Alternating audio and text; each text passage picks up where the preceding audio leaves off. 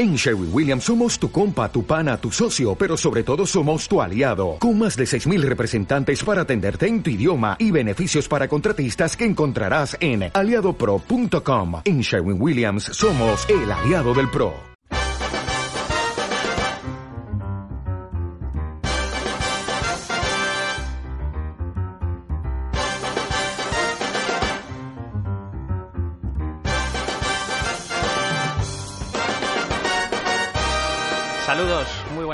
Y bienvenidos a un nuevo programa de Habla de Cine. Les saluda Santi Abad con José Luis en el control. Alberto Garrido, buenas tardes. Muy buenas tardes, Santi. Qué tranquilos estuvimos la semana pasada, ¿verdad? Ya tenemos aquí a Luis y Alfonso revolucionando el estudio. Sí, desde luego estábamos muy tranquilos. Era la calma que precede a la tempestad. Para andar tú tranquilo has estado o te has enterado de un estreno infantil esta semana. Sí, infantil, pero que además es de los que, de los que me gustan. ¿Por qué? Porque está ambientado en, en Londres. Eh, Paddington 2, que es la, la, secuela de aquel Paddington que nos llegó hace un par de años o tres, me parece, también lo dirige... El, el equipo responsable es prácticamente el mismo, ¿no? Paul King dirigiendo sobre una, un relato o una novela, un cuento, mejor dicho, de Michael Bond, que era el autor de, de estas historias de este osito Paddington eh, que las creó allá por finales de los años 50 del pasado siglo XX.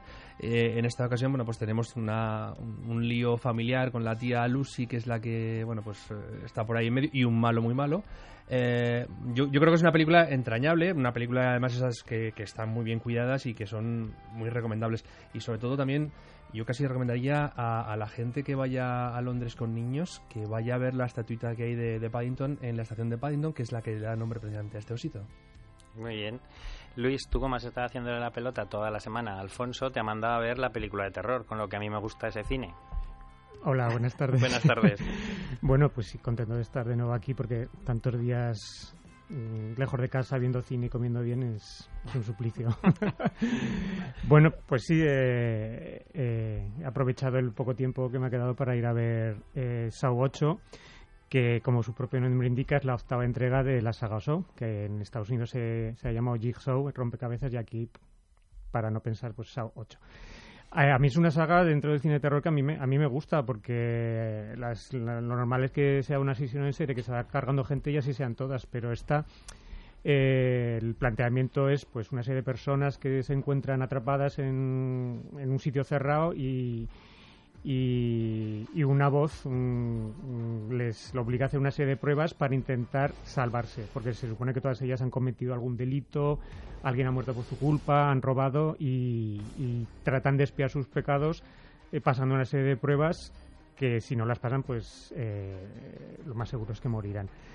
Eh, a todo esto, eh, eh, esta película, pues el esquema es el mismo, se completa con una trama policial, eh, porque paralelamente a, esto que está sucediendo a estas personas, la policía intenta, intenta encontrarlos y averiguar qué es lo que está sucediendo. Y por eso mmm, me gusta esta saga porque tiene un poquito más de chicha que, pues, que las, las películas normales de, psicópatas eh, tipo Viernes 13, ¿no?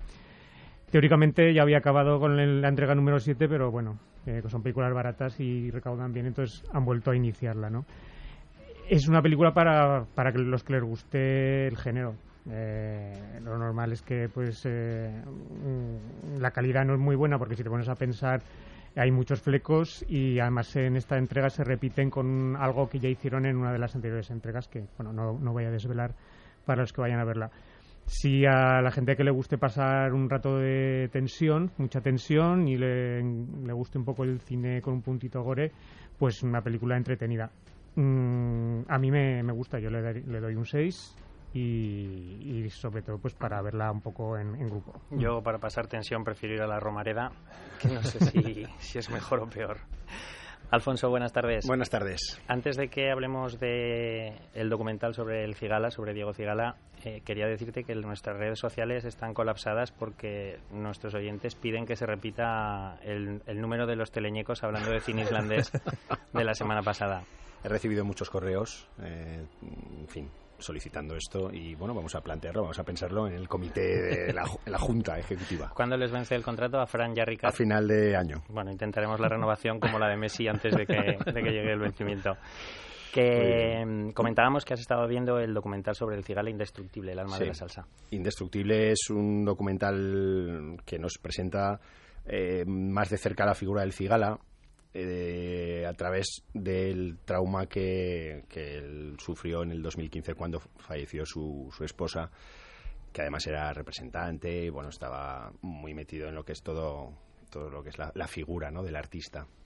Entonces él a partir de, ese momento pues, eh, pues se vino abajo y pensó en hacerle un homenaje a la figura de, su mujer, quien siempre le había tratado de llevar hacia lo que es la salsa. ¿no? El, bueno, pues ya sabemos que Diego El Cigala, pues evidentemente es una de las grandes figuras de, del flamenco. Y, bueno, a raíz de, este hecho, pues eh, el documental nos cuenta cómo eh, Diego El Cigala pues, se traslada a Cuba, cómo se traslada a República Dominicana y cómo pues va palpando la, la esencia de, de, pues eso, de, la, de la salsa, ¿no? La rumba también de allí. Entonces, bueno, pues va narrando cómo se va fraguando lo que es la gira actual que está llevando el Cigala y que se denomina igual, Indestructible, que hoy está en Madrid y que mañana está aquí en Zaragoza. Ajá. Casualmente, digo el Cigala con esta gira de Indestructible. Un documental pues interesante, a mí particularmente, como ya dije, con La Chana, que es un documental también al, parecido, ¿no? En cuanto a que descubres un poco más de la figura. En este caso, Diego el Cigala lo conocemos todos, a la Chana no, lo, no la conocíamos. Pero, como ya dije, no me gusta el flamenco particularmente, pero sí que la salsa y los ritmos latinos, pues eh, sí que me gusta mucho más. Hace una especial mención a, a Bebol Valdés, que fue un poco además quien lanzó particularmente al Cigala, la, al estrellato, ¿no? A raíz de, su piano y él combinando con, con lo que es el cante, ¿no? Bien, interesante, interesante y, y bueno, pues eh, lo vamos a dejar en un 6. Muy bien, en estos documentales no es imprescindible que te guste no. la figura del, del, protagonista, pero viene bien. Viene bien porque siempre, a ver, siempre a lo mejor lo, lo sientes más, pero también para quienes no somos fans ni conocemos mucho de la figura, pues nos ayuda a conocerlo, ¿no? Siempre es interesante. Muy bien. Hay un refrán o un dicho, que a ver si lo sé decir, que es que cuando el gato no está, los ratones escapan por detrás, que viene a decir algo así como que cuando no está el jefe, los demás no trabajan. Y algo nos ha pasado en Habla de Cine, porque como no estaba el jefe esta semana, ha habido dos estrenos que yo creo que eran prometedores y que por unas cosas y por otras no hemos podido ir a ver, que son En realidad nunca estuviste aquí, que está dirigida por Lynn Ramsey, que era el director de Tenemos que hablar de Kevin.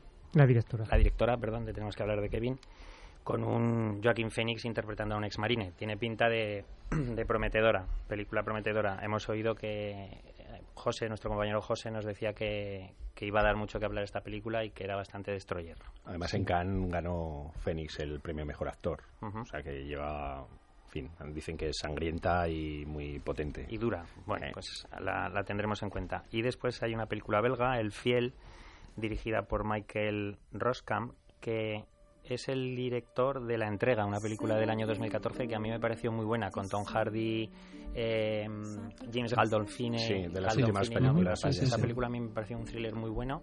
Uh -huh. Pues este director vuelve ahora con El Fiel, interpretado por Matías Schoenaerts y Adele Exarchopoulos, que es la famosa Adele de la vida de Adele, y que cuenta una historia de amor.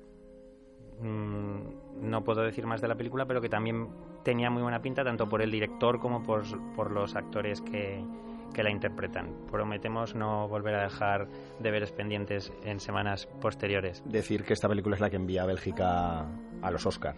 Como preseleccionada. Como preseleccionada. Bueno, pues igual tenemos ocasión de, de volver a ella dentro de, dentro de unas semanas.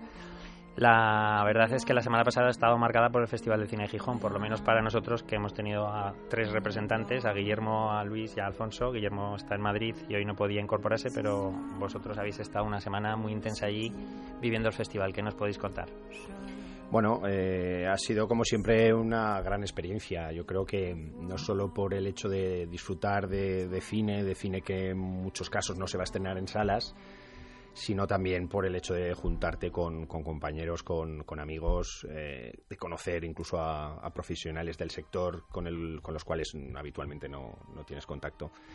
Y, bueno, pues en ese aspecto es enriquecedora. Luego la ciudad de Gijón siempre nos acoge con los brazos abiertos, no solo a, a nosotros porque tenemos algún conocido también de allí. Un saludo a Fernando, que quizás nos oiga. Y eh, si no, pues porque es una ciudad que está muy volcada con el festival y se ha visto, especialmente este año, cuando había más dudas que nunca por el cierre de los eh, cines centro y que servían de aglutinador y de eje central del festival y al ser unas salas, como ya dije la semana pasada, en que están en concursal, no se han podido usar y bueno, se han tenido que la dirección del festival, a través de la figura de, Alejandro Díaz Castaño pues, y de su equipo, trasladar eh, ese núcleo y llevarlo pues, fundamentalmente a los cines. Yelmo, que para que nos hagamos una idea y se hagan nuestros oyentes una idea, es eh, como si lo lleváramos a Puerto Venecia, a los cines de Puerto Venecia, o es decir, un centro comercial en las afueras y un multicines, ¿no? Entonces, que no tiene la esencia de un festival en cuanto a que todo el cine que ahí se, se desarrolla pues eh, no tiene nada que ver con el cine de festival y más el cine más de autoral que se ve en Gijón. Entonces, bueno, pues había un poco de dudas en ese aspecto. El equipo que gestiona el festival pues tenían ese miedo, ¿no? y había dudas también sobre cómo el tema de prensa, cómo mover eh, el tema de Jovellanos, el Teatro Jovellanos, que también es una de las sedes principales eh, que alberga pues un mayor número de espectadores, pues cómo cómo movilizarlo, pero a través de lanzaderas, de autobuses, de eh, mover un poco el horario, ampliarlo o adelantarlo a primera hora de la mañana y, bueno, en fin. Yo creo que, que independientemente, ahora entraremos un poco en la, con Luis también, que le dejaré ahora hablar al pobre, eh, un poco de, la calidad, que nos hayan podido parecer mejores, peores las películas, pues eh, el festival estaba en un punto muy importante y determinante de ver si seguía para adelante o podría ser un punto de inflexión hacia abajo y el éxito el éxito, desde luego, de público ha sido enorme. Creo que se han batido incluso récords. Y claro, eh, pues para la dirección ha sido un refuerzo importante para, digamos, que el año que viene pues se mejoren los flecos que se pueden mejorar y creo que hay mm. puntos de mejora pero bueno, en base a un éxito de público, pues se hace todo mucho mejor. Sí, porque la calidad de las películas no, no influye en que, en que en años posteriores haya más o menos público. Me imagino que esto es una lotería. Eh, sí, bueno, habrá que ver el año que viene, porque bueno, luego hablaremos de la calidad de las películas. Pero lo que decía Alfonso, eh, un éxito increíble de, público y luego agradecer a la organización que teniendo en cuenta el hecho de que las sedes del festival estaban separadas por varios kilómetros, han establecido un sistema de lanzaderas tanto para prensa como para público que te permitía salir de una película, coger un autobús eh, en la puerta, en la puerta y llegar a la sala, a la sesión de, los cines Yermo. Quiere decir, en ningún momento ha habido una sensación de, de que se pudieran solapar las sesiones, porque una empezaba a las 5 hasta las 8 menos cuarto, las 8 9 era el siguiente y a las 10 y media. Quiero decir, en ese aspecto, pues, eh, chapo para la organización que se ha preocupado de que el público y la prensa pudiera acceder. Era cuestión, el primer día ibas perdido, pero bueno, pues el segundo es cuestión de saber dónde tenías que coger cada autobús o de organizarte tu, tu agenda para estar pues una tarde, verte dos o tres películas en Los Yelmo o, o quedarte en Jovellanos o, o, o, moverte porque era posible. Quiero decir, eh, todo el mundo se le veía refunfuñar, pero bueno, pues que también hay que adaptarse a las circunstancias. Si no hay cines, pues no hay cines y hay que, buscarse, buscarse la vida. Entonces, eh, pues eso, hablando de la, mm, la, calidad de las películas, no mm, la dudosa o discutible de calidad de muchos títulos no ha impedido que el público llenase las salas.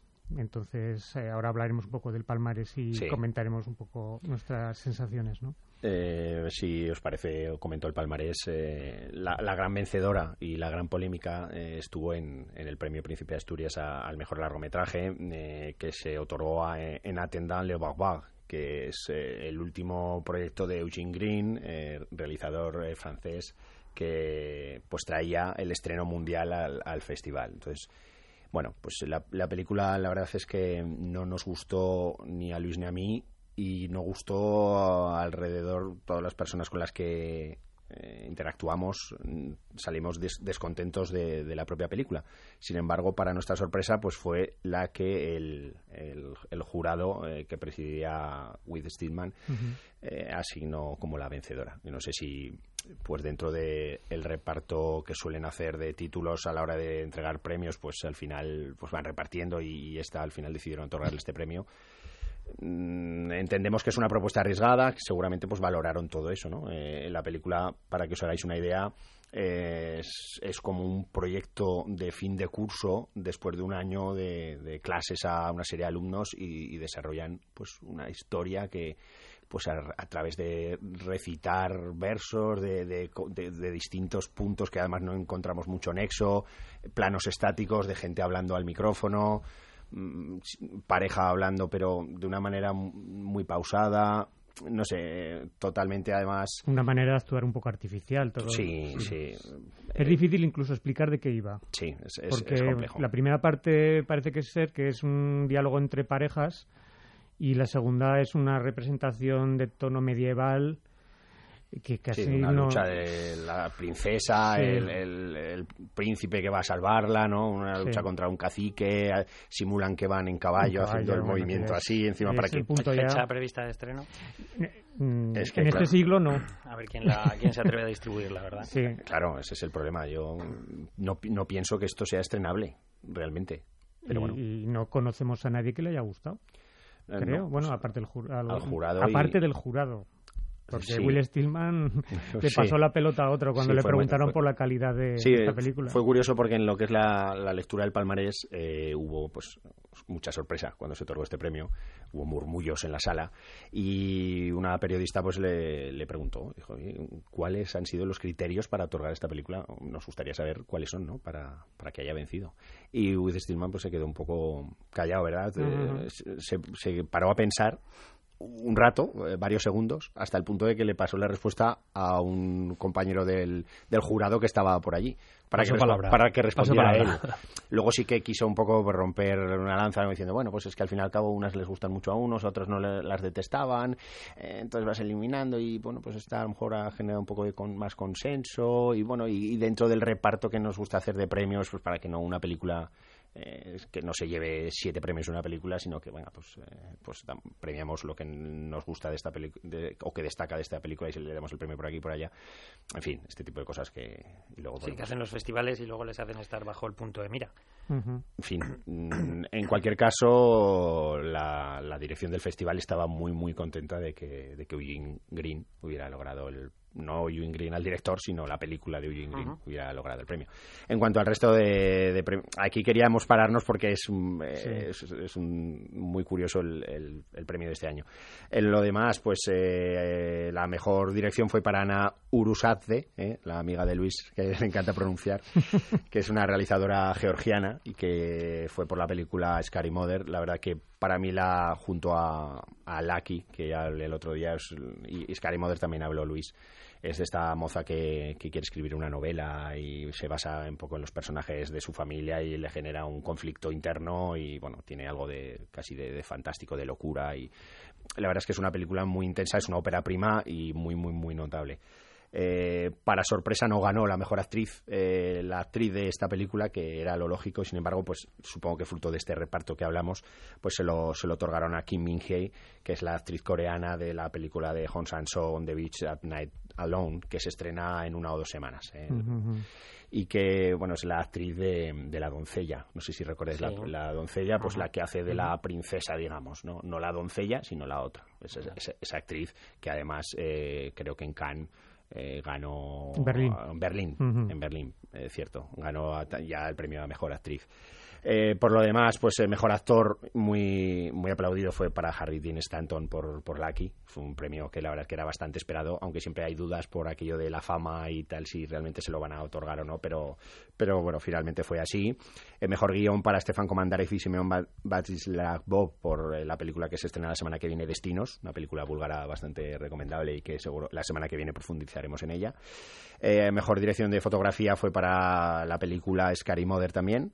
Y el premio Gil Parrondo a la mejor dirección artística eh, fue a parar a una película que, que a mí personalmente no me convenció del todo. Luis le gustó un poquito más, que es Until the Birds Return, que es una película, una coproducción Francia-Alemana y Argelia, que es una historia también de vidas cruzadas. Y no sé si quieres comentar algo de la película. Sí, sí, a mí- es una película que, que no aburre, que entretiene. Tiene el problema de que eh, eso son historias mm, más o menos cruzadas levemente, pero muchas de ellas no acaba muy bien de desarrollar el, el tema que por el que se justifica, ¿no? Entonces es como te da la sensación de que, de que al final queda en, ter- en tierra de nadie, ¿no? Y que no tienen un nexo de unión las, las, las, las historias. Eh, generalmente, pues eh, un tema la culpabilidad o el desamor, pero aquí no.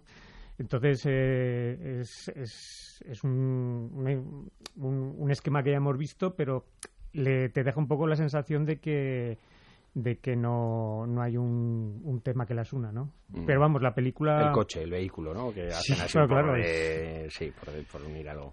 Oye, por comparar con años anteriores y por hacernos una idea de la polémica del premio de Anna Tendal este año, ¿quién ganó, qué película ganó el año pasado o hace dos años? ¿Qué películas han sido por saber si han tenido cierta repercusión?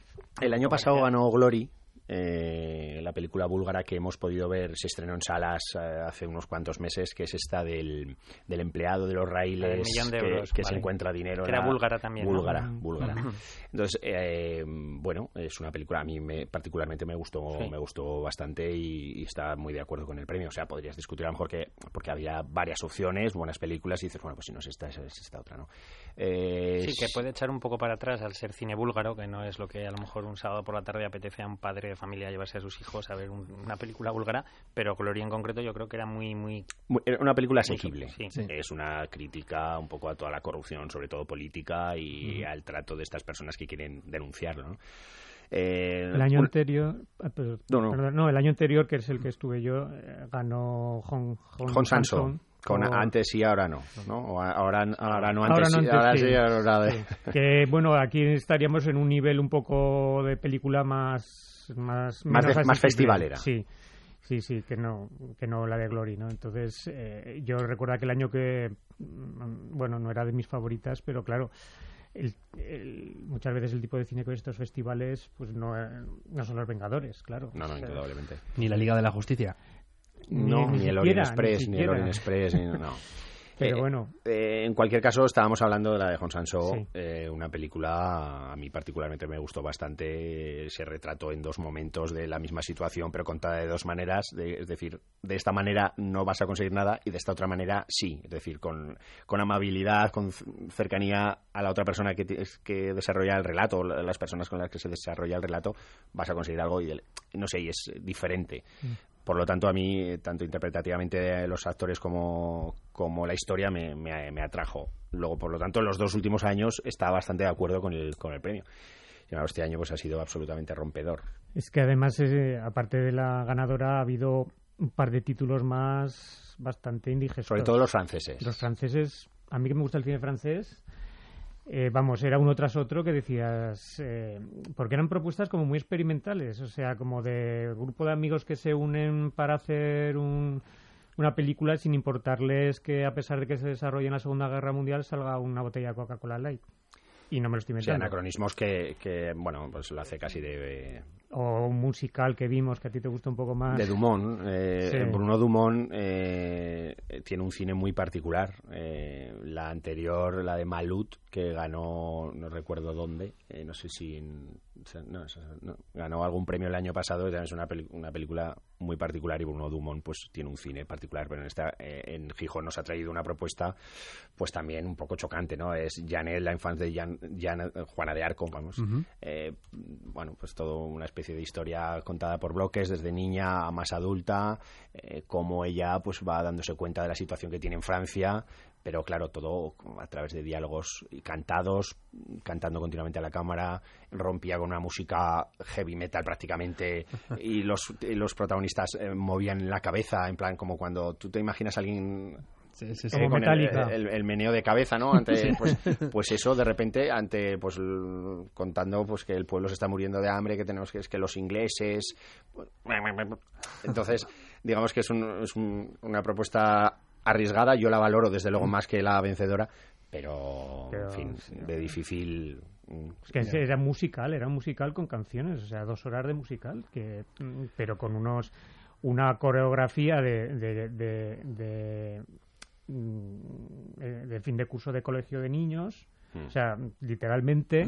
Sí, momentos y cómicos momentos que están puestos a idea. Sí. De decir, de repente sale una el tío El de tío Juana de que es Arcao, que es un chaval, Un chaval, y de repente rapea. Sí. O se cae del caballo. O se cae por un, Hace por un terraplén. hace- o sea, cosas un poco, pues, dentro de... Pero claro, dos horas de. Surrealismo de Dumont. De ópera Sí, rock. eso te iba a pues, decir, muy surrealista. Ah, sí, sí. con, con unas letras, pues todo muy místico y muy, muy tal, pero. pero En cualquier caso, películas francesas sobre todo han sido el peor trago que hemos eh, tenido en el festival, pero sí que ha habido otras películas que nos han que nos han gustado, como ya destacamos sobre todo Lucky, no voy a volver a, a incidir en ella porque ya la hablamos, pero desde luego ha sido de los de, de, la sección oficial de lo mejor. Life Guidance, que también hablé de ella, esta distopía suiza muy interesante. La vida Yure, que también comenté que seguramente de Marrecha tendrá distribución. Eh, luego la del Orden Divino, que comentó también Luis. Todas estas son películas de sección oficial que, tanto Scary Mother, luego Patty Cakes, una de una rapera americana, pues también eso a mí me gusta. Y, la verdad es que he de decir que el Jovellanos aplaudió eh, al término de la película porque eh, digamos que es una película muy aunque no te, no te guste mucho el estilo musical pero que te metes un poco en ese personaje perdedor que, que va de abajo y bueno pues trata de hacerse un hueco en el mundo del rap no es cierto que es un estilo que a lo mejor mm, puedes no comulgar con ello, decir, bueno, mm. no, no me va a mí estos, estos rapeos, pero, pero em, empatizas con el personaje. Y en cuanto al resto de, secciones, que decir que no solo existe la, sección oficial, está la sección de, de, Reyumes, que es la sección paralela, está la sección de Yendes, que es como más experimental y mm, pocos nos hemos atrevido a ver algo de esa sección. Mm. Eh, Animafix, que es eh, una de las secciones que ha respetado este año la dirección del festival en relación a años anteriores. Hay que recordar que ha cambiado el director y, bueno, digamos que ha, eliminado algunas secciones que, que Carballo tenía en su agenda. Y dentro de la sección de Animafix, por ejemplo, pues destacar una que se estrenará, mm, no, no creo que dentro de mucho, que es la de Loving Vincent, y que no, no hablé de ella la, semana pasada.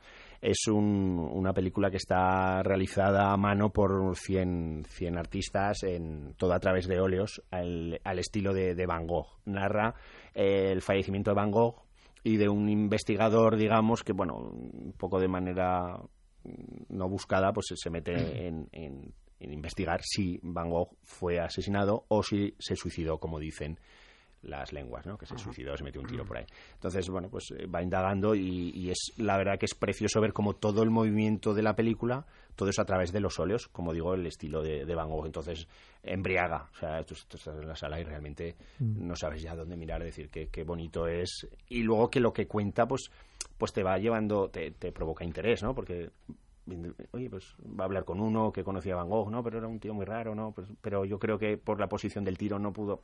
Es decir, una especie de, thriller de investigación que que te lo mezcla con... ¿De qué nacionalidad has dicho que era? Eh, eh, no lo he dicho, es una película, si no me equivoco, que es polaca. Reino Unido, Polonia. Eso es, los directores son, son polacos, pero sí, hay coproducción con, con Reino Unido. Y, El 12 de enero se estrena. Eso es, sabía que era, que era próximamente. Y para mí ha sido una de las, junto a, a Lucky, a Scary Mother, ha sido de las, de las mejores películas del festival.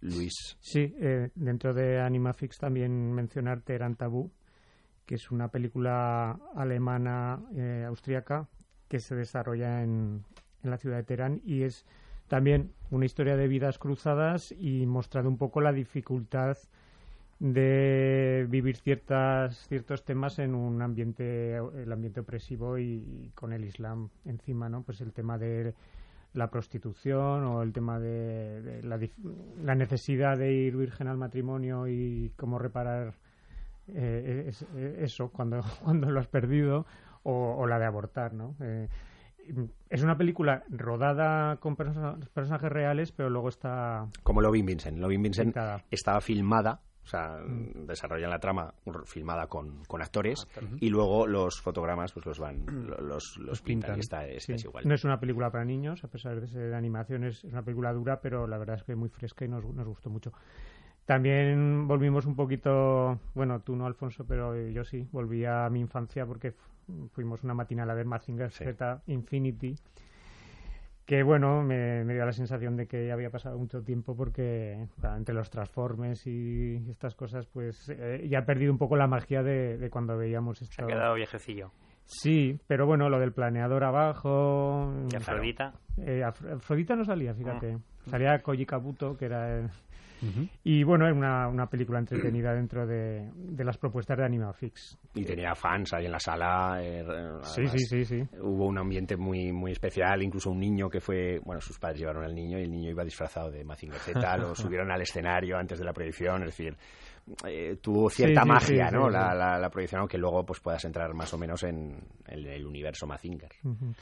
Eh, si quieres mencionamos de Enfant Terribles un par de títulos, eh, es porque el festival, como tiene un origen de cine para eh, la infancia, se mantiene la parte de animación y la parte de películas para, para chavales, ¿no? Entonces hay un buen un nutrido número de películas eh, que pudimos asistir con, con colegios a, claro, verlas. Porque va destinado a, gente joven, alumnos de distintas edades, desde 7, 8 años hasta los 16, entonces van llevando distintos colegios a las proyecciones. Entonces, eh, destacar un par de títulos canadienses, casualmente las dos tratan un poco el tema de la iniciación sexual de, de chicos y chicas Weirdos, que es una película en blanco y negro de Bruce McDonald, y Porcupine Lake, que es una película de Ingrid Beniger. Las dos propuestas muy, muy frescas y muy, interesantes. También de, Francia, que fue la primera película que vimos ¿verdad? en el festival, y, de las mejores francesas. Mm eh, Do It Right, que trata el tema de un chaval que, que se queda huérfano y tiene que, ir a vivir a un, centro de acogida. Una película un poco ya vista, pero bueno, es la verdad es que es muy interesante. Si, si según empezamos el festival me dices que esa es la mejor francesa que voy a ver, no me lo creo. ¿Eh? O sea, esas son las curiosidades que tiene. Luego sí que en Esvilla, que es eh, otra sección que trata de traer de lo mejor que ha podido ver en otras secciones, en otros festivales, pues hemos visto a Fábrica de Nada, que es una película portuguesa de casi tres horas que venció en Sevilla. Y que a priori dices, eh, sabemos que el cine portugués es muy pausado, muy lento, pero aquí nos, es, es, una propuesta muy interesante. Yo creo que, como bien dijo Luis cuando salimos de la sala, podrían haber metido la tijera y haber quitado alguna cosa. Pero narramos la historia de unos empleados de una fábrica que se cierra sin saber nada. De repente, de la noche a la mañana se encuentran sin trabajo y ellos quieren, de alguna manera, mantener eso, ¿no? Y decir, no, pues nosotros no nos vamos, no, no vamos a firmarte el finiquito, nosotros vamos a luchar por nuestro puesto de trabajo. Y todas esas luchas, pues no, uno que de repente va, firma accede a las normas de, o la carta de despido, accede pues a través a, cambio de un dinero, otros que, que, le dicen cómo has firmado esto, no, tenemos que, aguantar aquí, no firmar, fin, ese tipo de y es, es interesante. También eh, la de How to Talk to, uh, Girls at Parties, que es una película, una marcianada, literalmente, literalmente una marcianada muy divertida. que, bueno, de John Cameron Mitchell, que es una Reino Unido, Estados Unidos, una coproducción y, bueno, eh, fue de lo más fresco quizás, de, lo más eh, divertido. Con el Fanning y Nicole Kidman. Que siempre eso... Y por último yo creo que Western, sí. una película que también tuvo premio en, en Sevilla y que trata sobre la inmigración, sobre mm, es un grupo de, de, alemanes que van a trabajar a ¿dónde era? ¿Bulgaria o no? Serbia, me parece. sí, es verdad. En la frontera con Grecia, ¿no? Eh, claro, y, digamos que la distinta mentalidad de distintos trabajadores alemanes. Está el que va diciendo yo soy alemán, soy el rey del mundo y vengo aquí. Vosotros, dice, estoy como retrocediendo 50 años al venir aquí. Y está eh, el integrador, uno de los componentes de, de esa empresa, que mm, se quiere integrar con el, con el, con el pueblo local y bueno, y todas las disputas. Una película pues bastante, bastante interesante. Eh, quizás de, de Reyumes podemos mencionar alguno de lo que no mencionamos la semana pasada. Bueno, hablamos de A Man of Integrity, una película iraní rodada casi clandestinamente sobre la dificultad de un, de un ganadero, bueno, de un, sí, un agricultor de, de, no, de no ser mm, absorbido por la corrupción. Casi todo eh, el cine en Irán parece que está rodado clandestinamente, ¿no? Últimamente todo lo que llega, o casi todo lo que llega... Eh, sí, lo, curioso es cómo salen estas películas, como... Eh, ya lo hablamos, la semana pasada, también mencionar Beach Rats, que es una película americana sobre un chaval que es, que es gay, pero intenta eh, ir contracorriente de su propio de su propia orientación. Eh, es una película interesante, aunque quizás eh, no está bien muy bien, bien terminada. ¿no? Eh, I'm Not a Witch, que es una película, está nominada a los Independent Spirits como sí, película. las nominaciones hace esta semana pasada. Sí, eh, por Reino Unido. Es una película en 80% hablada en, en senegalés, me parece. No está en inglés y es un, en un poblado en, África una niña que es identificada como bruja. Y entonces, te das cuenta que existen todavía según qué cosas que son incomprensibles, pero entonces eres, bruja. está tratado en clave de comedia, bueno, pseudo comedia, eh, porque no es, no es ella solo, sino pasa a vivir con un grupo de mujeres que también son son calificadas como tales. Entonces, eh, con esa excusa se las utiliza un poco por el gobernador local para sus propios beneficios. Y que, para que os hagáis una idea, están atadas con unas, con unos, una especie, de, bueno, no son cuerdas, son como telas. Telas, sí. A, como un unos rodillos para que no vuelen, salgan volando. como son brujas. Bueno, pues eh, ya, ya ves, Alberto, que, que han estado trabajando los chavales. Ha sido una semana intensa en Gijón. Me imagino que ya estaréis contando los días que faltan para la próxima edición. y lo primero que hicisteis cuando volvisteis de Gijón fue romper radicalmente y decir dejar el cine independiente para ir a ver uno de los estrenos, el estreno más taquillero de la semana que ha sido Asesinato en el Orient Express. No sé quién de los dos quiere. Ah, nosotros. Sí, sí, yo la he visto también, pero yo ya trabajé la semana pasada. sí, lo dejas a nosotros. No hemos hablado suficiente, Luis. yo ya me estaba retirando. bueno, si queréis hago la, entrada de Asesinato en el Orient Express. Creo que no, no, desvelo nada si decimos que es la adaptación, la no sé si enésima o igual adaptación de la mm. novela, la segunda. La segunda, pues la enésima, una N de, de, la novela de Agatha Christie. Ya sabéis que a mí personalmente Agatha Christie es una autora que no me acaba de entusiasmar porque me ¿Te la crees o qué? Que se saca muchas cosas de la manga, me la creo, pero se saca cosas de la manga cuando no, cuando no procede. Eh, esta posiblemente sea la historia de las más decentes que tiene y, y posiblemente sea de las más famosas. Y, uno de los atractivos, aparte del, de la novela, era el elenco de actores que forman parte de, esta película. Está Kenneth Branagh, que se ha reservado, además de dirigir, se ha reservado el, papel de Hercule Poirot, y que para mí fue lo mejor. A nivel interpretativo me pareció que, es lo que estaba más, más logrado. Luego aparece por ahí también Judy Dench, eh, Penelope Cruz, eh, Michelle Pfeiffer, Michelle Pfeiffer guapísima, que no sé si está eh, retocada o no, pero sale preciosa. Josh Gad. Hay un, un plantel. Daisy Riley. Johnny Depp y Johnny Depp, correcto. Y Sergei Polunin, y, lo que sí, lo comentábamos viniendo aquí el de, este documental Dancer, que hablamos hace unos meses de él que nos pareció nos pareció muy interesante. Bueno, yo os comentaba antes que lo, lo que más me gustó de, de Asesinato en el Orient Express, que me parece una, una versión pues normal, no sin tirar cohetes, es la interpretación de, de Kenneth Branagh y la ambientación, la cómo consiguen ese toda esa dirección artística en torno al tren, en torno a los paisajes, a mí me parece lo más logrado. Pero al final se hace un poquito pesada la película, para mí. Yo creo que el final es lo que menos me gusta, porque esta música que oímos de fondo me parece que subraya, eh, quiere cargar de emotividad el instante final cuando va a hacer su deducción su exposición final su exposición que además eh, la representa como la última cena todos ahí los eh, quiere sacar o hacerlo diferente de, la, original de, Lumet el problema que yo le veo a la película es que Branagh no es Lumet entonces partiendo de esa base pues todo todo empeora hay momentos que son estéticamente un poco no sé si cartón piedra, pero como que el digital no está del todo conseguido. en, cambio hay otras escenas que están muy bien, cuando va el, se ve el Orient Express por los valles nevados, las montañas, eso me parece que está muy bien hecho. Pero bueno, todo esto que provoca el que pare el tren, la nieve... Y, luego que hay, secuencias que, que están un poco como pegotes. Hay instantes de, acción, de, de, una persecución, una pelea en un bar, que, yo creo que se salen un poco del tono de la original, ¿no? Aparte de que podemos entrar en comparación de que tal actor o tal otro, pues no se pueden comparar con el original, ¿no? O con el actor que, interpretaba ese mismo papel en, la película de Lumet. Mm, yo creo que es eh, para quien no haya visto la de Lumet, pues y no conozca quién quién es el asesino, pues le puede, le puede gustar y, esa. Pero claro, si además ya conoces todo el resultado final, pues eh, pierde, pierde mucho. A mí el problema que, hay en el cine actual es que se quiere, se quiere abarcar mucho, me refiero.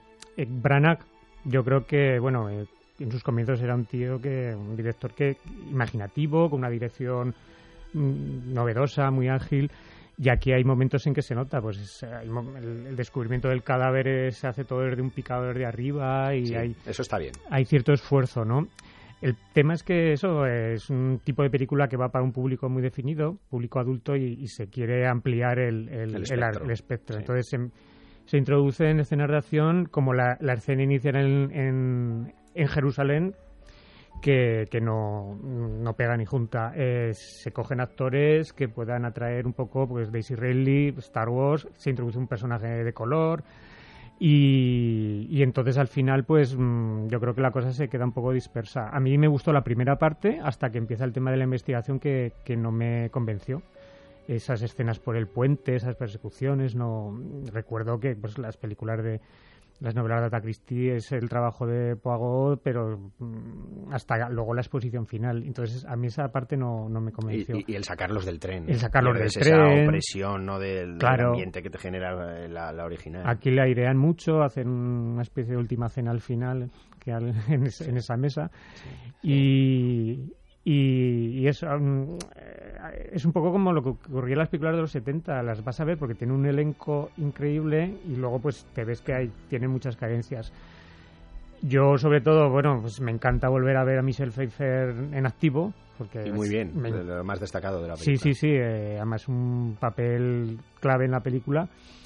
Y, pero claro, luego al final eh, yo creo que, que, que se queda como una cosa correcta, pero, pero bueno, siempre al final. yo- es verdad que lo hemos hablado aquí, que no tenemos que, que mirar a- al pasado, ¿no? A lo que se hizo antes, pero es que. Es inevitable, Es inevitable. comparar, sí, sí. Ujú. recomendar a los oyentes que vean la película que la, se queden al final, la- no porque hay escenas extras, sino porque la canción final de los títulos de crédito está cantada por Michelle Pfeiffer. Ajá. Entonces, bueno, pues, siempre es interesante escuchar la voz de- del artista en De Susie una bonita- Diamonds. una bota. Sí, eso es. Bueno, le damos un 6 entonces a, Y un cinco. Express. Sí, un 6, un 6. El estreno español de la semana era Tierra Firme. Así es.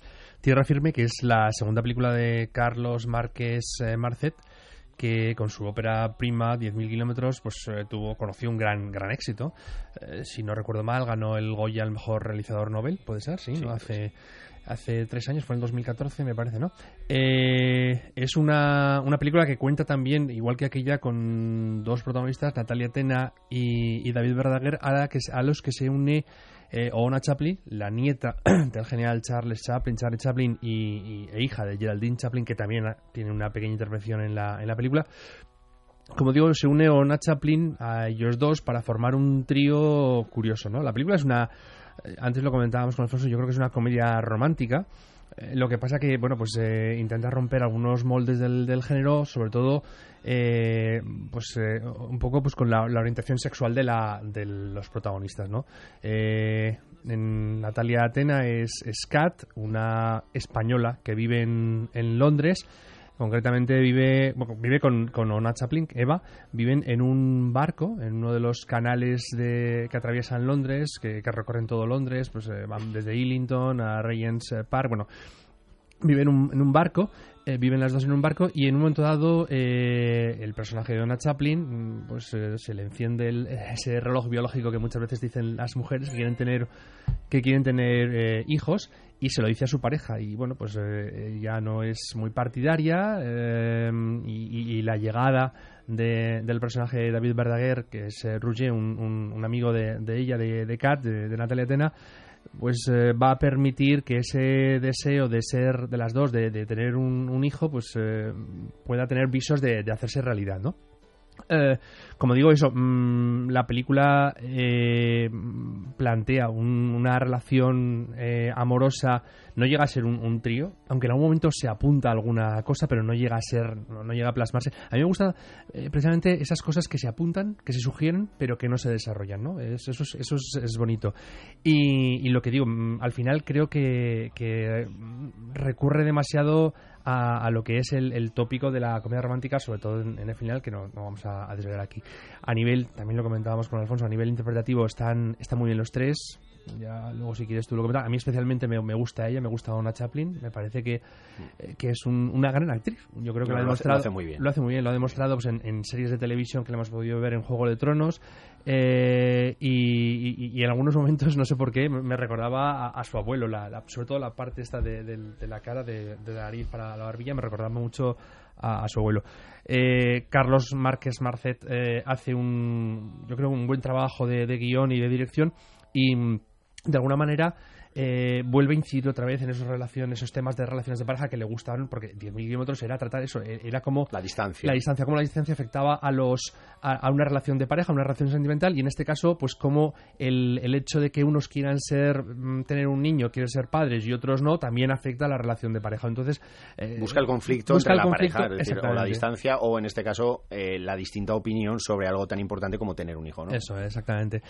Y yo lo único que le achaco es lo que, lo que os digo, que, que, a mí me parece que en algún momento eh, se tira demasiado por una, una, vertiente demasiado convencional de lo que es una comedia romántica, ¿no? Pero por lo demás me parece una propuesta muy interesante que, pues que a nivel interpretativo destaca sobre todo y, mm, a mí por lo menos también me gusta mucho eh, todo el tema de la situar la acción allí en los canales de, Londres. Para ti tiene un plus. Exactamente, un plus añadido, ver esos, esas estructuras de los, de los depósitos, esas esclusas que suben, que bajan, todo. Mañana igual me voy por allí. mándame una foto, mándame una foto. Y luego destacar también una curiosidad y es que el título en inglés de la película es eh, Anchor and Hope, que es el, el pub ese en el que trabaja ella, que se ve en un par de momentos, que es un pub real, es un pub que está en, en Harrington, Hills, que es de los pubs más conocidos, más célebres de, de Londres, ¿no? Ah, me parece muy, muy interesante. A mí la película me gustó, me gustó, pero sobre todo porque eh, veo realismo en cada diálogo. Mm, eh, sin duda es fruto de que los actores eh, tienen una relación muy cercana eh, desde luego Natalia Atena y David Verdaguer ya habían trabajado juntos y hay mucho feeling. Pero es que además Ona Chaplin creo que tiene una relación de amistad muy grande con Natalia Atena también. Es decir, son amigos entre sí y eso se nota. Eh, todas las secuencias que tienen entre los tres o entre o dos de ellos eh, se nota mm, que hay algo, no sé, que no, que, hay, pues eso, mucha proximidad entre, entre los actores y eso hace que todo sea mucho más creíble, mucho más cercano. Eh, que fluya con más naturalidad. Efectivamente. Y, me parece que ese es el punto fuerte de la película, indudablemente, el tema que tratan sobre eh, la diferencia entre la pareja, una pareja de lesbianas, que una quiere ser madre y la otra, pues no. Eh, pues eh, podemos, lo, hemos podido ver, o el hecho de que quieran utilizar eh, al amigo como, como el padre no biológico para, para ayudarlas, ¿no? De alguna manera, que es un poco donde se, a partir del momento que se generan todos los, los un poco la, trama, ¿no? Y, y, el, y los conflictos entre, entre ellos. Em, yo creo que tiene grandes momentos. Mm, repetir eh, que Ona Chaplin es más que la nieta de, Charlie, Chaplin, es decir, me parece que es una gran actriz. Eh, Natalia Atena ha sufrido un cambio físico importante porque realmente parece un hombre. Sí, hay momentos que parece un chico.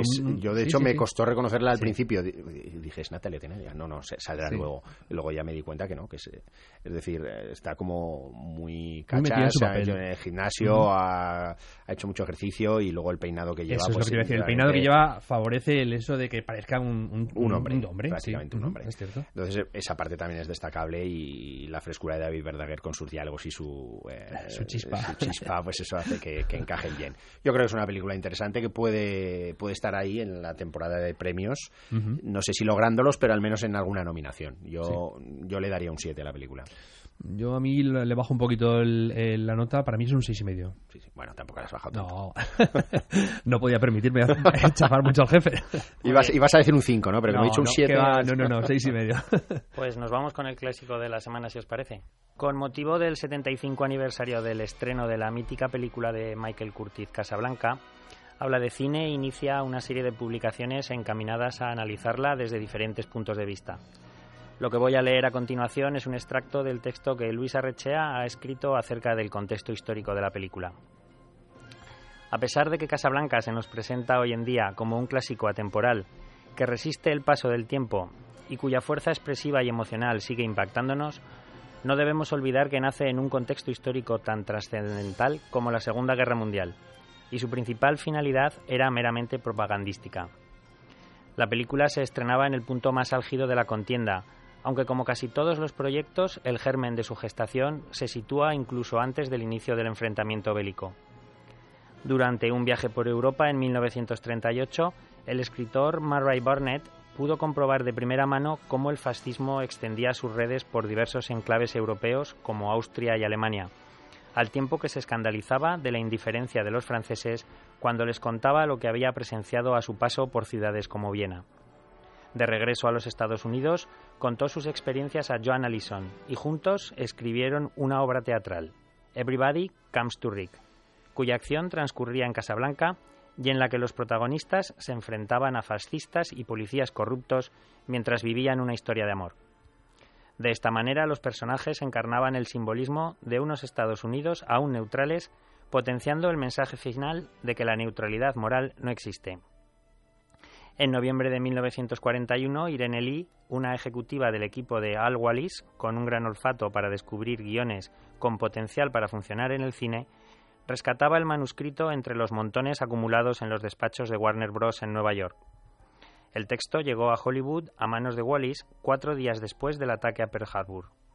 Enseguida le gustó y por el módico precio de 20.000 dólares se hacía con los derechos de la obra y decidía cambiar el título Everybody Comes to Ricks por el de Casablanca. Aunque la Segunda Guerra Mundial comenzó el 1 de septiembre de 1939, hasta principios de diciembre de 1941 la mayoría de los estadounidenses creía que Estados Unidos debería mantenerse al margen de esta guerra falsa en Europa. De hecho, una encuesta Gallup realizada durante el primer año de la guerra indicó que un abrumador 96% de todos los estadounidenses deseaba que el país permaneciera neutral.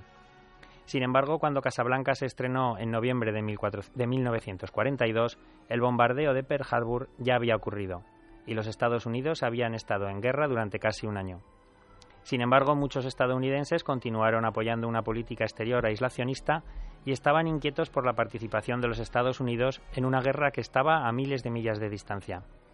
Para contrarrestar este sentimiento público negativo hacia la participación militar estadounidense en la Segunda Guerra Mundial, el Departamento de Guerra estableció una división de War Films y contrató a los cineastas John Ford, Frank Capra y los guionistas de Casablanca, Julius y Philip Epstein, para viajar a Washington, con el fin de crear una serie de siete películas de propaganda de guerra estadounidense agrupadas bajo el título general de Why We Fight. Warner Brothers también produjo alrededor de 600 películas de entrenamiento y propaganda bajo la supervisión de Owen Cramp, un miembro del departamento de cortometrajes del estudio. Específicamente, Casablanca fue diseñada para ilustrar que los deseos personales deben estar subordinados a la tarea de derrotar al fascismo, este tema, por supuesto, se encarnó en el personaje de Rick Blaine, interpretado por Humphrey Bogart. Les recuerdo que en la web de habladecine.com podrán encontrar el texto completo de Luis Arrechea acerca del contexto histórico de Casablanca, cuya banda sonora escuchamos a continuación.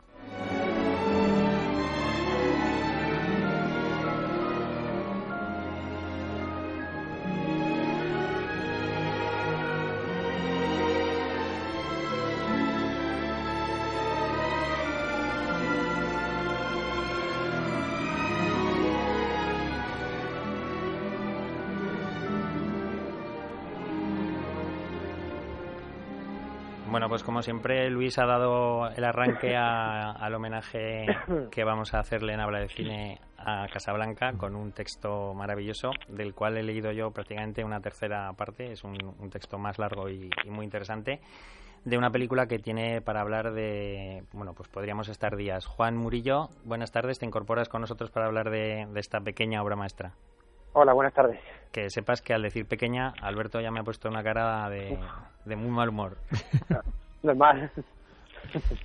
Lógico, claro, porque Casablanca, pues, a ver, ¿qué vamos a decir de Casablanca? Una película, en mi caso, hablo por mí, está entre mis 10 películas favoritas, seguramente, o sea que sí, es una gran obra maestra. Bueno, no sabemos qué ha podido ser que la haya convertido en un mito, porque hay películas que son maravillosas, pero que que se convierten en un mito, mm, no sabemos muy bien por qué. Yo creo que no hay una razón lógica. si recuerdas de la filosofía de Coe, cuando nos hablan del paso del mito a la razón, el mito era algo que no tenía una, una base lógica, racional, ¿no? O sea, ¿por qué Casablanca es Casablanca tiene, gusta tanto, engancha tanto a la gente? Pues podemos hablar, ¿no? De lo que dices, podemos hablar de los actores, del guion, con sus cosas, podemos hablar de la música, del director, pero eh, en su conjunto es algo algo que no que es eh, inasible, que no se puede describir, que yo creo que lo sientes o no lo sientes y, y, por lo que sea ¿eh? es, es, magia y por lo que sea eh, es una de las películas que más toca a, más gente en el mundo desde hace 75 años. No es algo casual, no es algo eh, ni coyuntural, ¿no? Es, no es una cosa que digas, no, pues tuvo mucho éxito en la época va envejecido y tal. No sé, es algo que yo creo que hoy en día sigue gustando tanto como hace, eh, como en el estreno, o quizás más, ¿eh? quizás más porque también se dice mucho que, que en el cuando se estrenó en 1942 sí que ganó tres Oscars y tal, pero que no tuvo el éxito o, o la popularidad quizás que, tenga hoy en día, ¿no? Entonces yo creo que, que no hay una razón o no hay un, un motivo eh, lógico al que aferrarse, sino que es, es pura magia, es la esencia Un compendio. Uh -huh. Un compendio de todo, ¿verdad? Sí, así es. Eh, es curioso como una película de este, de este calibre eh, se pasara en los, en los 80, se tratara de enviar el guion a, a las productoras para hacer una especie de, de remake y como todas las productoras lo, lo, desestimaron, se presentó como, como Everybody Comes, comes to, to, Rick, en vez de con el, con el título de Casablanca, uh -huh. y como eh, algunas detectaron que estaba tratándose de Casablanca, las menos, y otras tantas eh, no, no, notaron que se trataba de, del guion de Casablanca y como lo desestimaron diciendo que no iba a tener ningún tipo de éxito y entonces no lo iban a producir. O sea, son cosas que, que hoy en día casi es totalmente incomprensible. La película, desde luego, es, es mítica, entra dentro de los rankings personales de la mayoría de cinéfilos y será por algo. Desde luego, tiene mucho de mito, los actores, todo lo que has mencionado curiosidades de la película, por ejemplo, David Osen rechazó el hacer una secuela que se planteó porque al terminar la, la, película tuvo tanto éxito, sobre todo, bueno, hubo un éxito increciendo ¿no? de, sobre eh, la película y se solicitaba por parte de, público que hubiera una segunda parte y David Oselnik se negó a prestar a Ingrid Bergman para, para una secuela y ahí se quedó no la, la opción de, ahí se quedó no la, opción de, de continuar eh, luego también lo que ya conocemos de que realmente no existía el bar de, de Rick, ¿no? Uh -huh. en, el Tex Café en, Americano. En Casablanca no, no existía, no. Es, fue todo filmada en Hollywood y había mucha gente que iba allí a, a Casablanca buscando el, el, sitio y como no como no existía, pues lo hicieron, ¿eh? lo construyeron para que pues atraer eh, a más público. Turismo. Turismo. Sí, a Juan lo que más le gusta sin duda es, es Humphrey, porque se lanzó como un lobo a, por, a, a la hora del reparto. ¿Es así, sí, Juan? Sí, sí, para mí Humphrey Bogart es algo especial, claro. Es más que un actor, es... No sé, ya cuando leáis mi texto ya os anticipo que se llama Todos queremos, todos queremos ser Bogart, o sea que ya con eso puedo decir un poco por el estilo. Sí, pero no sé, no creo que tampoco sea fruto de la casualidad una película así de tanto éxito. Yo creo que hay un montón de, de cosas que que hacen que sea una buena película, entre otras cosas, tal y como funcionaba las productoras en esa época en Hollywood, ¿no?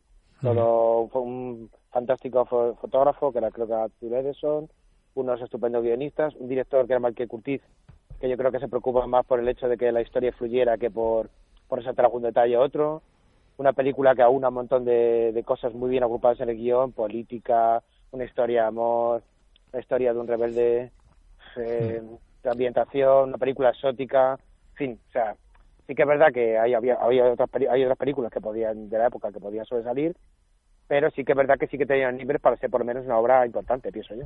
Sí, pero fíjate que no creían tampoco en ella, no creían, Ingrid Bergman no, la quería hacer, y Humphrey no, Bogart tampoco la querían hacer, no, porque no, la, no, la, no creían en ella, ¿no?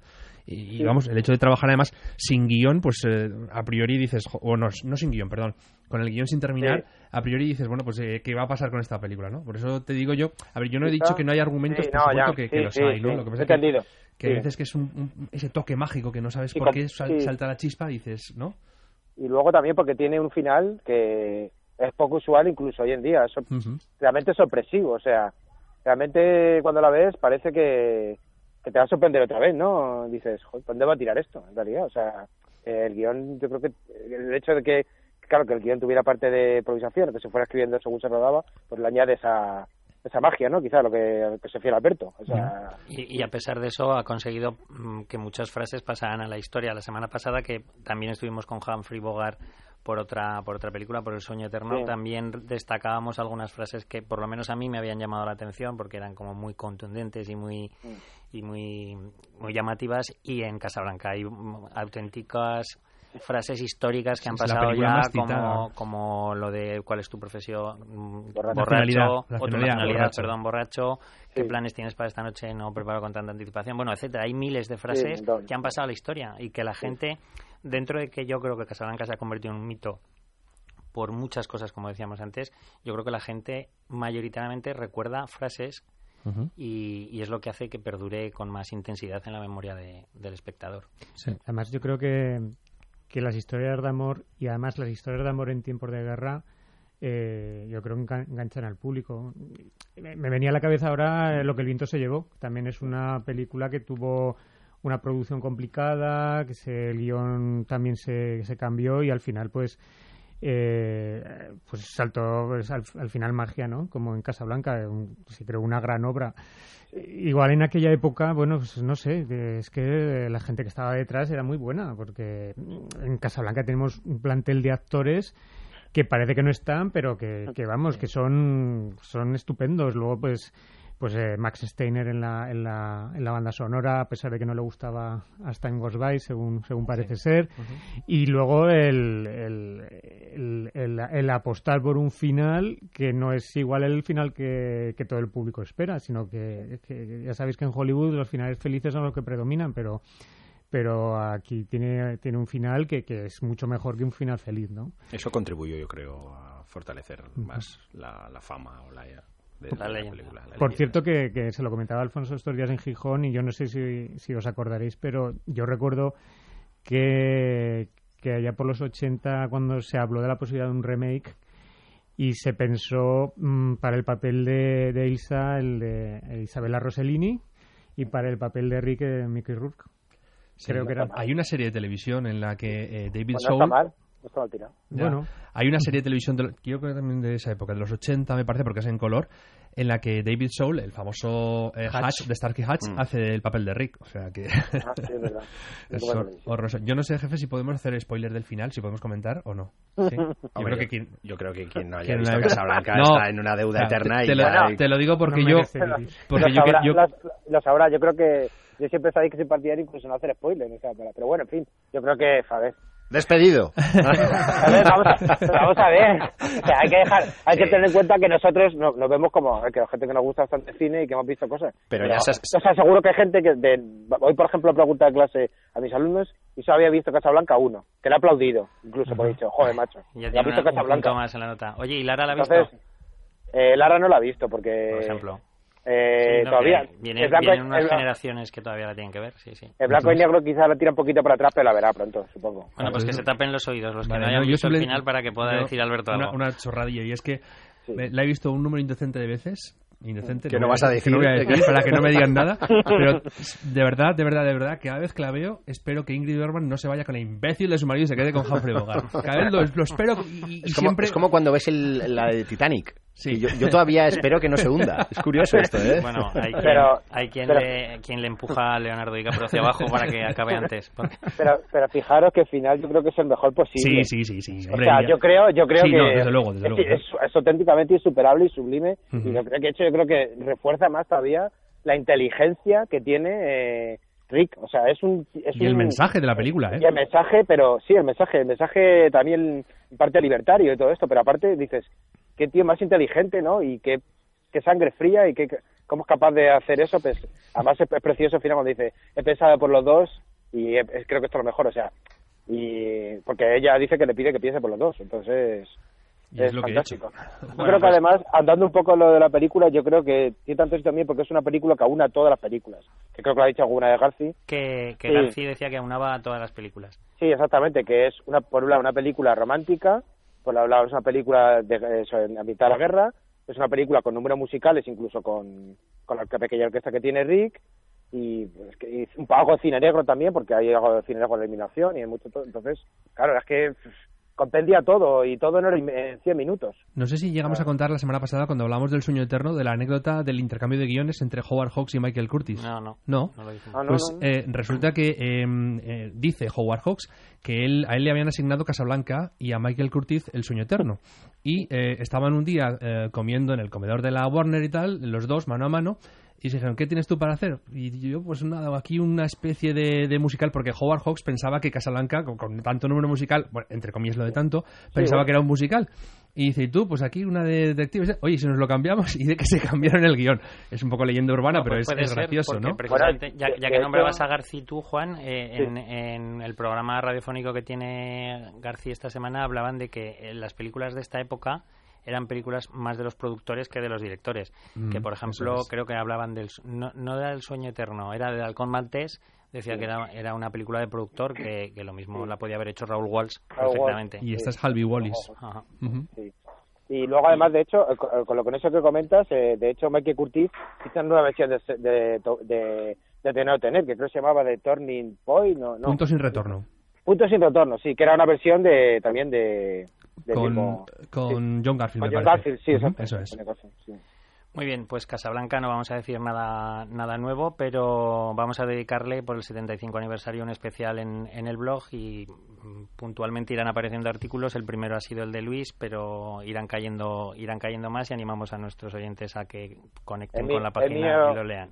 Sí, el tuyo está ya en el horno, ¿no? Está en el horno Sí, ya, Juan. Si, si el jefe me lo quiere publicar, sí. Muy bien. Ya veremos. Pues vamos a Joder, dejar, jo- joder, jefe, joder. vamos a dejar aquí Casablanca y nos vamos con los estrenos. Juan, muchas gracias y hablamos la semana que viene. Venga, chao. porque tenemos eh, esperando a Ricard, que es la estrella más mediática ahora del, de la radio, después de haber tenido el minuto En Islandia lo quieren mucho. En Islandia es ahora mismo Muy famoso. el, el comentarista más mediático de habla de cine. Ricard, buenas tardes. Hola, buenas tardes. Buenas tardes. Sabes eh, que nos ha traído Alfonso índices de audiencia y el minuto de, de la película de la semana pasada con, con Fran creo que rompió récords. yo te voy a decir una cosa. Yo, yo, yo quiero, me, me oigo a mí repetido, muy repetido, pero bueno. ah, quiero de- darle la bienvenida a Alfonso y a Luis. ah, después de las fotos que nos han mandado, el trío del autobús. Ah, Ah, me sí, fantástico. un poquito a, a Priscila, reina del, del desierto. ¿eh? Grandes momentos ahí en el, en el autobús de Gijón. Bueno, pues Ricard, estuviste, estuviste encargado tú de cubrir el estreno de La higuera de los bastardos. Ah, correcto. Ah, Tienes ya hora sé y que cuarto no es para muy hablar de ella. profesional esto, pero le puedo pedir al técnico que, que a ver si puede bajar. Está en ello, está en ello. Ah, vale, es que, es que me oigo a mí y tengo una voz horrible. Sí, te oímos raro, ¿eh? Sí. Desde, Vale, que la- vale. desde que has hecho el comentario ha sacado dos brazos más y está con cuatro manos ahí intentando solucionar el retorno. ¿Sabes qué pasa? Que estamos Inspector conectando con Islandia para que Eh, se te eh, oiga. El inspector Gadget. Bueno, yo he estado escuchando el programa del otro día y lo mejor, sin duda, es eh, lo de la película islandesa. O sea, Fran me tiene enamorado con lo de los nombres islandeses. Bueno, vamos con la higuera de los bastardos. Adelante. Vamos a ver. Una película española eh, de la directora Ana Murugarren y que adapta un libro de, de Pinilla, del escritor eh, Ramiro Pinilla, un escritor vasco eh, relativamente conocido y que murió en 2014. Bueno, la, la película trata, eh, está ambientada en la, en, bueno, durante unos cuantos años, pero empieza en, la Guerra Civil Española y trata sobre un grupo de falangistas que se dedican a hacer eh, la limpieza que ellos consideran oportuna de gente que no piensa como ellos, ¿no? Entonces van por las noches a casas del- de los pueblos en el País Vasco ah, a matar pues a, a los que ellos consideran que no que no son buenos para España. Ah, en uno de esos de esos actos de limpieza se cargan a un, a un profesor y a su hijo de 16 años y el otro hijo del profesor, un niño de 10 años, ah, los ve ah, y se les queda mirando fijamente. Uno de los miembros de este grupo ah, decide, bueno, ah, se queda como muy impresionado y le entra como una paranoia de que este niño cuando sea mayor los buscará y los matará.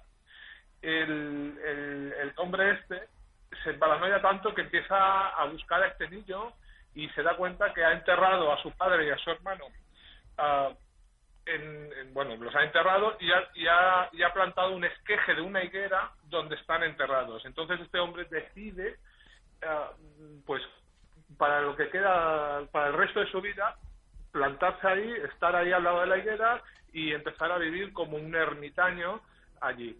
Eh, durante el paso de los años, en el pueblo, eh, esa zona la consideran una zona de peregrinización incluso la pretenden vender de una manera turística para que vayan, bueno, pues eso, turistas a, a, ver la zona esta donde está este ermitaño sembrado. Bueno, sembrado no, la higuera está sembrada en, en ahí. Ah, la película empieza bien y luego se diluye un poco. Pero aún así no me parece una película desastrosa. A mí me parece una película que está relativamente bien. Es eh, aceptable y creo que pasa bastante bastante bien la hora y tres cuartos que dura. Mejor que oro. ¿Perdón? Mejor que oro. A mí me gustó más que oro. A mí sí, a mí personalmente me ha gustado más que oro. Porque tiene ese, un poco el toque ese, sin ser una comedia, tiene un poco el toque de Berlanga, de la película de Los Jueves Milagro, ah, pues puede recordar un poquito. Entonces, está bien, ya te digo, no es una gran película, pero, pero está bastante bien. Muy bien, Alfonso creo que lo ha visto también. Sí, eh, a mí mm, yo creo que va de más a menos. Eh, cambia además mucho el tono de, la película porque inicia siendo como un drama de, no sé si en la propia guerra civil, no, al, al, término de la guerra civil, una vez con la dictadura de Franco, y bueno, pues como estos falangistas, pues como has explicado Ricard, pues van, van asesinando a gente contraria al régimen, ¿no? Entonces empieza como un drama muy, muy potente y se va tornando en una especie de, casi de, comedia, ¿no? Una, eh, en base a la relación que se establece entre la mujer del alcalde del pueblo, y, el propio Carra Alejalde, que es el, personaje que se queda un poco impactado con la mirada de ese niño cuando, cuando están ejerciendo su, su limpieza mm, política, digamos, de, en España. Entonces, a mí casi me, termina recordando a Año Mariano, eh, donde Carra Alejalde se vuelve como Jesucristo en la tierra después de haber esnifado o de haber inhalado, mejor dicho, no sé, gran cantidad de, humo de, María, eh, porque se queda atascado ahí. Entonces, este hombre pues pasa de ser un sádico absoluto y un ejecutor del régimen a ser una persona que mm, no sé si decir bondadosa, pero que de alguna manera eh, quiere redimirse y, cuidar esta higuera, mm, no solo para que no se descubra lo que hay debajo, eh, los cuerpos enterrados, sino pues un poco pues para que este, este niño pues no, no quiera tenerse de venganza en un futuro. Entonces todo lo que va pasando.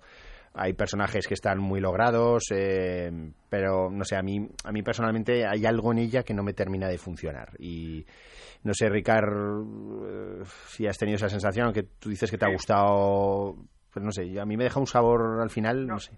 No, no, yo también he tenido esa sensación, ¿eh? que hay algo que mm. dices, o sea, la película es casi impecable técnicamente, o sea, a excepción de una secuencia donde hay un CGI que debieron comprar el programa en el Black Friday de barato, que se crece la higuera, no sé si te acordarás. Sí, sí, Que incluso Carla Alejandre no, no sabe dónde tiene que mirar.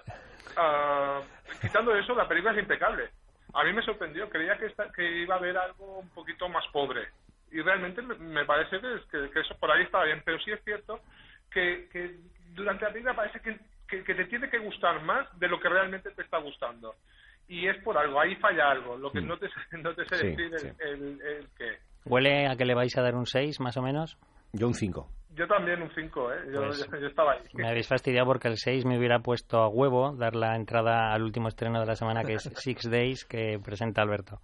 Sí, Six Days o Seis Días. Vale, vamos a hacer la traducción correcta.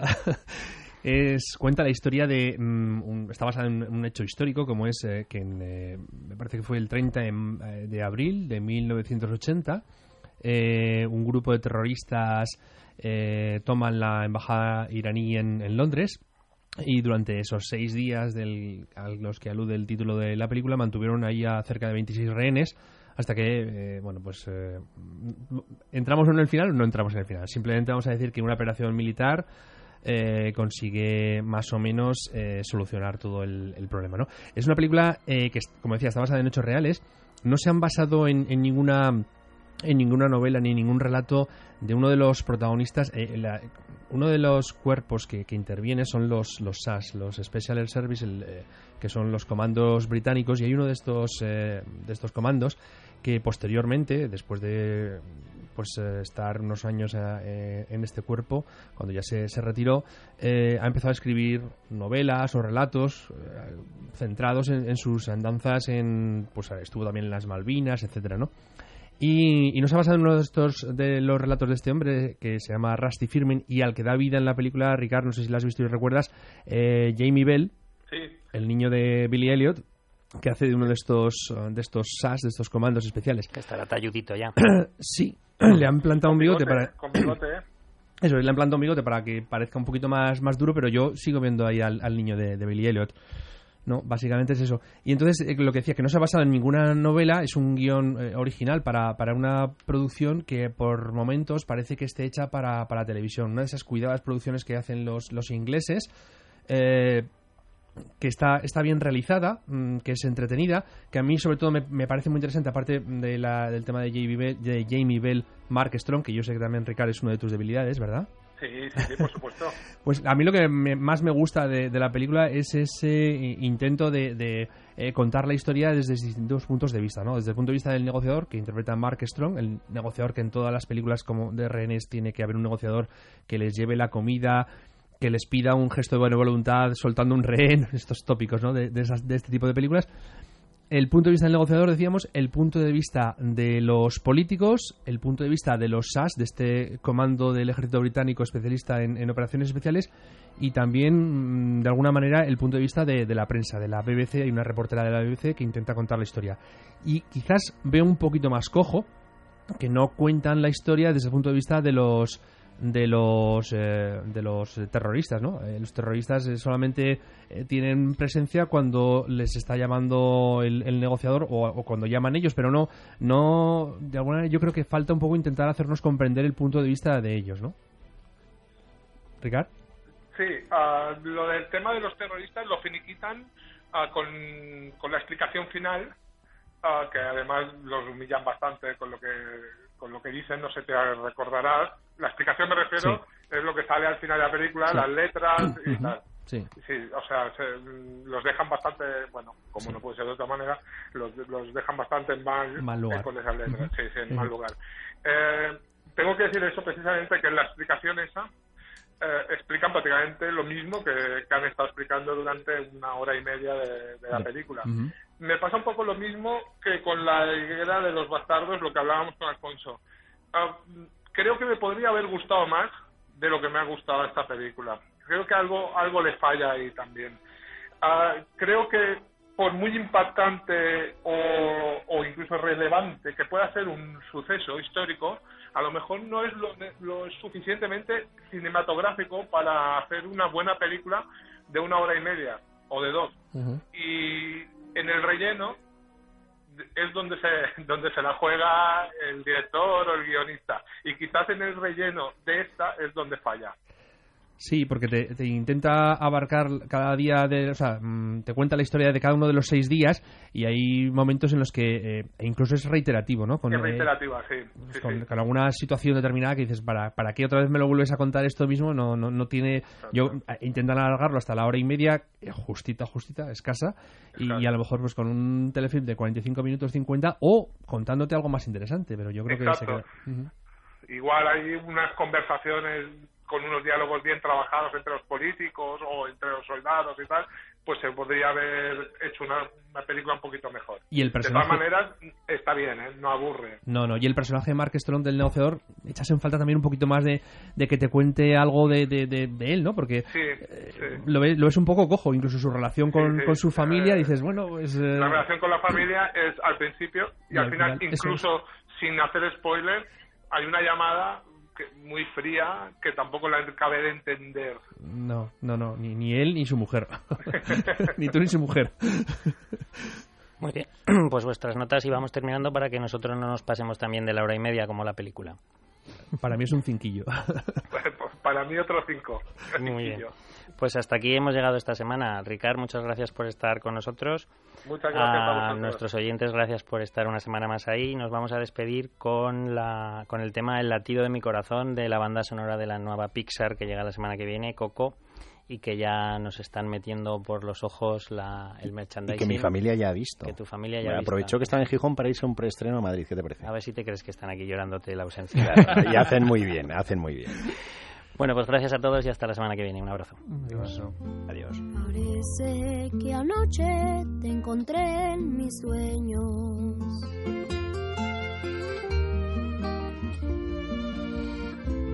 Las palabras que dije se volvieron canción, versos que tuyos son y el recuerdo nos dio.